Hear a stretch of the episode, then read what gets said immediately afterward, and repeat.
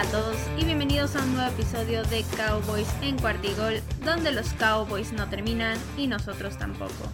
Mi nombre es Mariana Huerta y me pueden encontrar en Twitter en arroba Queen y también en arroba Cuartigol Cowboys.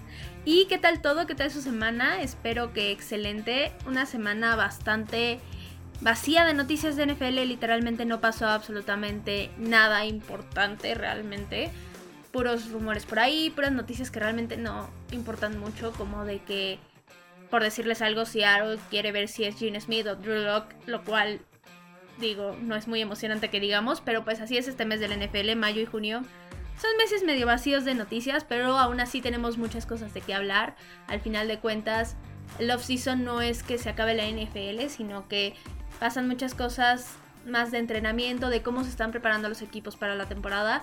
Y eso es lo que lo hace, digamos, emocionante, no tanto, pero pues es algo al menos, al menos tenemos algo de qué hablar en la NFL. Y pues vamos a empezar con los Cowboys, con las noticias rápidas. Y hoy nada más tenemos una, así es, como les digo, no pasó nada. Y es que ya todos los novatos que fueron drafteados por el equipo firmaron su contrato, ya están digamos, oficialmente oficial en los Cowboys, lo cual es bueno, pero es algo que iba a pasar, es predecible y al final de cuentas son contratos que es muy, muy, muy raro que no lleguen a pasar. Realmente todos los jugadores lo que están buscando es una oportunidad y obviamente van a firmar con el equipo que se las dé porque ellos lo que quieren es estar en la NFL, no importa qué equipo sea, entonces pues ahí lo tienen, ya firmaron todos los novatos con los Cowboys y eso fue todo lo que pasó en la semana. Y ahora sí podemos hablar del tema de hoy.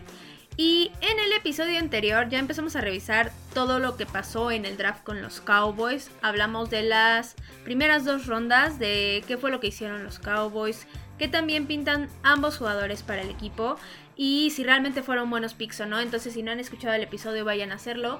Ahí ya hablamos de estas dos primeras rondas y de los jugadores como tal y de todo lo que fue el draft en general, digamos, para los Cowboys. Entonces, si no lo han escuchado, ahí está el episodio. Pero el día de hoy, ya habiendo empezado con el draft, vamos a continuar por esta misma línea y vamos a hablar de la tercera y de la cuarta ronda. Vamos a ver si los Cowboys tomaron buen talento o si no fue así. Y lo más importante si ambos jugadores encajan en el sistema, porque al final de cuentas no todo el talento sirve para todos los equipos. Cada equipo tiene su plan, cada equipo sabe lo que está buscando y al final de cuentas un jugador talentoso, si está en un mal sistema, puede ser que no funcione y puede ser que termine siendo un fracaso, por decirlo de alguna forma, en un equipo y que al final de cuentas en otro equipo termine siendo una superestrella justo porque el sistema es diferente o porque está rodeado de jugadores distintos. Entonces vamos a hablar de esto y vamos a ver si fueron buenos picks o si de plano los Cowboys metieron la pata cañón y debieron de haber tomado otra posición u otro jugador. Y antes de irnos directo con los jugadores, vamos a hablar un poco del contexto de lo que fue la primera y segunda ronda para que veamos cuáles son las necesidades que el equipo seguía teniendo en ese momento. Y los Cowboys empezaron su draft seleccionando al offensive tackle Tyler Smith de la Universidad de Tulsa esto fue prácticamente para cubrir la necesidad no de tackle, sino de guardia izquierdo. Al final los Cowboys van a terminar utilizando no en esa posición por la salida de Connor Williams, lo cual siempre que lo mencione voy a decirles es un gran alivio y es algo que a mí me pone muy contenta, pero pues ahora sí que vamos a ver qué hacen los Cowboys con Taylor Smith. Y eso lo pueden saber en el episodio anterior porque ahí sí me explayé con él. Y en la segunda ronda los Cowboys tomaron al pass rusher Sam Williams de la Universidad de Ole Miss. Esto fue para llenar el hueco que había dejado el fiasco que fue ese trato no trato con Randy Gregory. Entonces, digamos que después de estas dos primeras rondas, a los Cowboys todavía le quedaban bastantes necesidades importantes, que eran las de wide receiver, las de tight end, las de tackle derecho, linebacker y cornerback, donde estas tres, linebacker, cornerback y tackle derecho, eran más para suplentes, más para tener un poco más de seguridad en la posición y esa profundidad que a veces es muy importante porque ahí pueden surgir buenos talentos o incluso las lesiones pueden llegar y son jugadores que van a salir a rescatarte en ese momento, entonces la profundidad es importante, pero las necesidades más importantes aquí para cubrir tanto en la tercera como en la cuarta ronda eran la de wide receiver y de tight end, sobre todo la de wide receiver, porque después de esa trágica salida de Amari Cooper y también la pérdida de Cedric Wilson, el equipo había quedado súper débil, incluso después de la llegada de James Washington, el equipo sí estaba muy perdido en esa posición. Al final de cuentas, Michael Gallup y CeeDee Lamb no eran suficientes y sobre todo que Michael Gallup está lesionado y no va a estar para la primera semana, entonces debían de cubrir esa necesidad sí o sí. Y eso fue lo que hicieron, afortunadamente. Creo que los Cowboys aquí lo tenían muy claro, pero uno nunca sabe. Podían salir con sorpresas y eso es algo que hacen seguido. Entonces no fue así. Lo bueno es que sí hicieron lo que debían de hacer. Y pues vamos a hablar de ese pick de tercera ronda, fue el pick número 88 y aquí tomaron al wide receiver Jalen Tolbert. Él es de la Universidad de South Alabama, mide 6'3 y pesa 190 libras. Y este en particular fue el pick que más me gustó del equipo en todo el draft por dos razones bastante simples. Primero porque es un muy buen talento para la posición y porque justo para el talento que tiene, que el equipo lo haya tomado en tercera ronda es un súper logro y es algo completamente fabuloso. Entonces ahí muy bien. Y ahora sí, ya hablando directamente de él como jugador, prácticamente la mejor forma de describirlo en términos de jugadores de los Cowboys o de jugadores que los fans de los Cowboys conocen, es que es prácticamente otro Michael Gallup lo cual para mí es buenísimo porque el equipo va a tener a dos muy buenos jugadores en las bandas, jugadores peligrosos y jugadores que para esos pases profundos son bastante efectivos. Este Tolbert también tiene muy buena velocidad, tiene buenas manos y sabe muy bien dónde está parado en el campo, ya sea para hacer un corte para quitarse a los defensivos o simplemente para quedarse adentro de la cancha y lograr esas recepciones difíciles como justo lo hace Michael Gallup. Entonces por estas razones que les digo es como una copia de él. Y aparte, no solamente esto, sino que tiene esa habilidad para hacer atrapadas espectaculares a una mano, lo cual a veces puede ser bastante útil, aunque sirva un poco más para el espectáculo, pero de repente uno nunca sabe una jugada difícil, algún muy buen cornerback que te esté cubriendo y tienes ese extra por ahí que puede ayudar bastante. Entonces, esto me gusta mucho de Jalen Tolbert. Pero ya hablando más de su desventaja como tal en el equipo, es que físicamente se podría decir que está flaco para la NFL o que está chiquito de tamaño. Pero lo bueno es que eso es algo que se puede solucionar bastante fácil y rápido. Esto se puede solucionar con entrenamiento, prácticamente estando en el gimnasio ganando más masa muscular o con mejor técnica, que es algo todavía más difícil que la masa muscular, pero puede pasar, entonces no me preocupa mucho esto. Y lo que realmente sí me preocupa es que al final de cuentas va a tener que estar de alguna forma listo para la primera semana. Como les dije hace rato, Michael Gallup está lesionado y su recuperación va a ser larga, entonces no va a estar listo para ese primer partido contra Tampa Bay.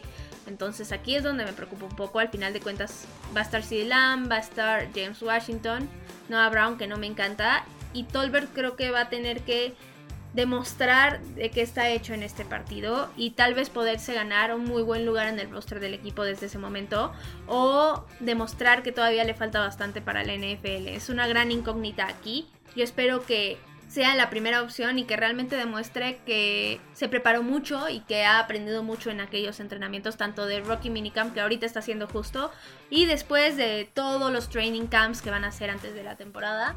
Pero pues quién sabe, ¿no? Al final de cuentas son novatos y no le voy a exigir muchísimo, pero pues al menos espero que no cometa esos errores que duelen muchísimo como soltar pases o como correr mal las rutas. Ahora, para no cerrar con esto negativo, voy a hablarles de la razón por la cual a mí me encanta él como pick y como jugador para el equipo. Y es porque al final de cuentas es un jugador que puedes poner muy bien en las bandas. Y eso va a hacer que si Lam quede mucho más libre. Que puedan ponerlo los Cowboys en cualquier posición del campo, ya sea para correr en la posición de slot o ir profundo también, o de repente ir a esas recepciones a la mitad del campo que son de media distancia que a Dak le encantan con CD Lamb y que realmente CD hace muy bien. Entonces sí creo que así se van a poder aprovechar mucho mejor las habilidades de CD Lamb y vamos a ver un CD muy peligroso y ahora sí como el wide receiver 1 que los Cowboys quieren, porque al final de cuentas si los Cowboys soltaron a Mari Cooper, lo que uno pensaría es que es porque CD Lamb realmente creen que es el wide receiver 1 que quieren, el wide receiver 1 que va a tener 1300 yardas cada año, entonces creo que este es el año importante para que CD Lamb surja y demuestre el talento que tiene y qué mejor forma de hacerlo si tienes a dos jugadores en las bandas que, sabes que lo van a hacer bien y que al final de cuentas CD Lamb puede hacer lo que quiera. Entonces, por esta parte a mí sí me encantó el pick de Jalen Tolbert. Ahora, eso fue todo de la tercera ronda y vamos a pasarnos directo a la cuarta ronda. Y como les decía hace rato, para mí la posición de tight end era la que debían de cubrir aquí. Creo que era el momento adecuado porque tomarlo en primera, segunda o tercera ronda era sacrificar una de tus necesidades primordiales por una necesidad secundaria. Entonces, qué bueno que lo tomaron en cuarta ronda. Fue un acierto ahí. Y pues vamos a hablar del jugador como tal tomaron los Cowboys en el pick número 129 al tight end Jake Ferguson de Wisconsin. Él mide 6'5 y pesa 250 libras. Y el equipo había quedado bastante vulnerable en la posición porque literalmente solamente tenían a Dalton Schultz, lo cual es muy bueno, o sea, no me lo tomen a mal, realmente me gusta que se haya quedado Schultz, aunque haya sido con lo de la etiqueta franquicia, creo que es un jugador que ha demostrado lo importante que es en la ofensiva y lo peligroso que puede llegar a ser, entonces eso me gusta mucho, pero lo que estaba mal es que no era necesario, tú no puedes tener solo un tight end y ya, o sea, no funciona así la NFL, entonces los Cowboys hicieron un muy buen movimiento aquí porque prácticamente duplicaron a Dalton Schultz y esto es porque Ferguson es un tight end que en cuestión de recepciones puede hacer exactamente lo mismo que Schultz. Es un jugador que en terceras oportunidades importantes se puede desmarcar o puede hacer esas recepciones difíciles. También en zona roja en aquellas jugadas de play action donde los tight ends salen por el centro y terminan anotando es bastante bueno y esto es algo que le gusta mucho a Dak Prescott. Es una jugada que le hemos visto infinitas veces, sobre todo en esta temporada y al principio de la anterior con Dalton Schultz. Entonces, ahí muy bien, es un jugador que puede hacer exactamente lo mismo que él y al final de cuentas Dak Prescott no va a batallar mucho en tener esa comunicación con Ferguson, lo cual es algo muy bueno. Pero para diferenciarlo un poco de Schultz, y no solamente una diferencia chiquita, una diferencia bastante grande, es que Ferguson tiene muy buenas habilidades de bloqueo. Esto es algo que a Schultz le falla bastante y los Cowboys prácticamente no lo utilizan así. Entonces es muy bueno que ahora sí tengan un tight end que bloquee bien y que les sirva para aquellas jugadas rudas, aquellas jugadas donde literalmente es empujar y tratar de defender lo más posible, ya sea al coreback o abrir ese hueco para el corredor, lo cual es lo más importante. Entonces ahí muy muy bien, ahí sí creo que fue un gran pick y que es un gran fit para el equipo. Y también en la otra parte, pero yo no creo que vayamos a ver mucho a Ferguson este año en aquellas jugadas de pase. Creo que van a utilizar mucho más a Schultz y a los wide receivers. No lo descarto, pero aún así no creo que lo veamos mucho. Aunque en donde sí lo vamos a ver bastante, creo yo, es en las jugadas por tierra. Al final de cuentas, los Cowboys tienen una ofensiva que se basa en esto, se basa en establecer un buen juego terrestre para que para Dak Prescott sea mucho más fácil el encontrar a sus receptores. Entonces aquí yo creo que sí lo vamos a ver bastante.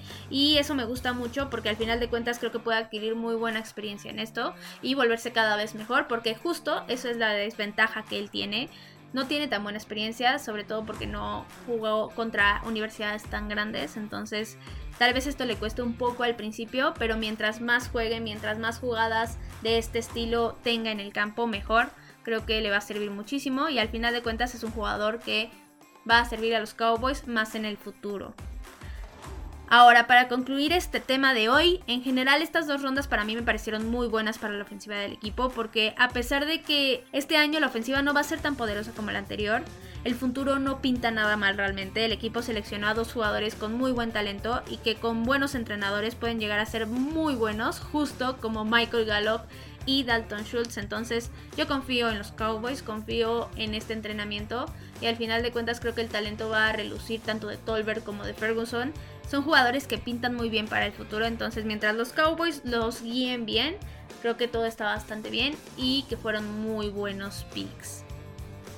Y pues bueno, eso fue todo por hoy. Fue un episodio medio corto, pero bueno, porque al final de cuentas los Cowboys en las siguientes dos rondas, en la quinta y en la sexta, seleccionaron a muchos jugadores, entonces prefiero dejarlos a ellos para el siguiente episodio. Y recuerden que me pueden encontrar en Twitter en arroba Queen Cowboys y en arroba Cuarta Eagle Cowboys. Cualquier cosa que necesiten, dudas, chismes, lo que sea, me lo pueden dejar ahí en Twitter. También recuerden que si les gustan los episodios, recomiéndenlos con quienes ustedes gusten, con quien se les tope enfrente en la calle o lo que sea, porque esto ayuda mucho a que cada vez más gente escuche el programa y entonces el programa sea mejor para ustedes. Y esperen mucho más contenido porque los Cowboys no terminan y nosotros tampoco. Cowboys en cuartigol.